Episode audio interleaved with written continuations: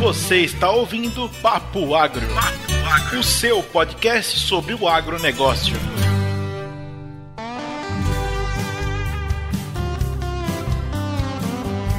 E você? Você da moçada do Papo Agro. Eu vim aqui falar rapidinho com você ainda sobre o papo sobre boas práticas profissionais que a gente teve com a Stephanie Ferreira. A gente decidiu pegar uma parte desse papo que parece ser um episódio por si só e trazer ele aqui como um bônus curtinho para você que não gosta de papos muito longos ou que prefere ouvir conversas mais curtas e ainda assim manter-se atualizado com novas informações. Esse vai ser o primeiro de muitos bônus que a gente vai lançar quando a gente sentir que é necessário. Então, bem-vindos, esse é o nosso primeiro AgroDrops bônus.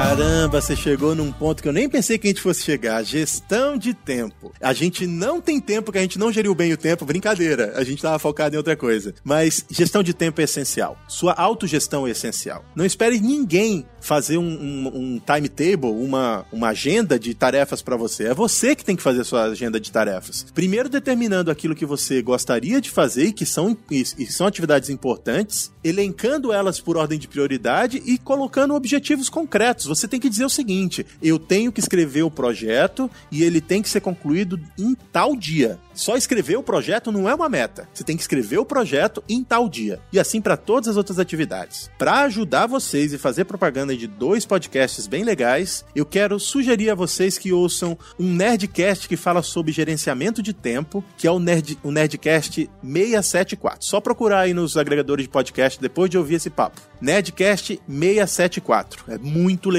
esse episódio. É uma hora de investimento na sua carreira. Um outro podcast legal, e aí eu vou indicar o podcast como um todo, que é um, um podcast chamado Like a Boss. Like a Boss é um podcast em que duas pessoas ou três pessoas entrevistam CEO de diversas empresas em diversos eh, setores diferentes da economia. E são todos muito legais e vale a pena. Um deles me ensinou um negócio que é importante. Nunca seja gargalo de uma equipe. Vocês sabem o que eu quero dizer com isso? Não, o que é gargalo de uma equipe? Então, se você é o líder de uma equipe, você não pode fazer com que os profissionais que trabalham com você deixem de fazer atividades que são importantes pela falta da sua, da, das suas respostas ou pela falta das suas decisões. E isso é um, um problema muito sério de quem lidera um, um, processo. Porque geralmente o líder se acha muito ocupado e com a, com a agenda muito cheia e acaba virando o gargalo, que é o quê? Ele diminui a eficiência da equipe inteira porque ele não toma as decisões na hora certa. E isso é um ponto muito importante que eu aprendi ouvindo esse podcast Like a Boss que eu sugiro que vocês ouçam. Bacana, Neto. Boa dica. O que você está falando é muito importante essa questão de tempo. Até mesmo acho que eu peguei um, um preconceito também com uma certa agonia que eu falo por aqui. Quando a gente ouve a justificativa de eu não tive tempo. Acho que quanto menos a gente colocar essa justificativa, quanto menos a gente falar essa frase, melhor pra gente. Porque na verdade, quanto.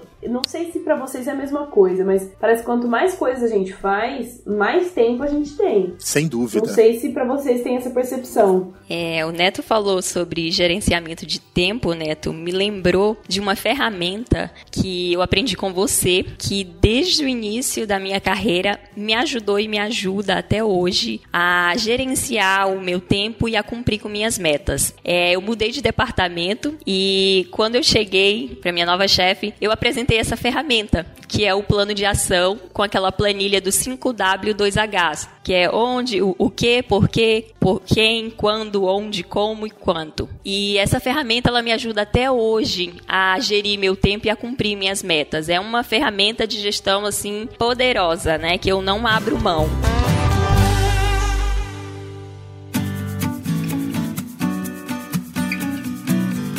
Ficou legal, né? Pois é. Corre lá e ouve o papo todo se você não ouviu. Foi muito legal conversar com a Stephanie. E se você quiser saber mais sobre esse papo e outros papos, acesse o nosso site www.papoagro.com.br ou nos encontre em nossas redes sociais ou todas as plataformas de distribuição de podcast, como o podcast Papo Agro. Um abraço, até a próxima, tchau!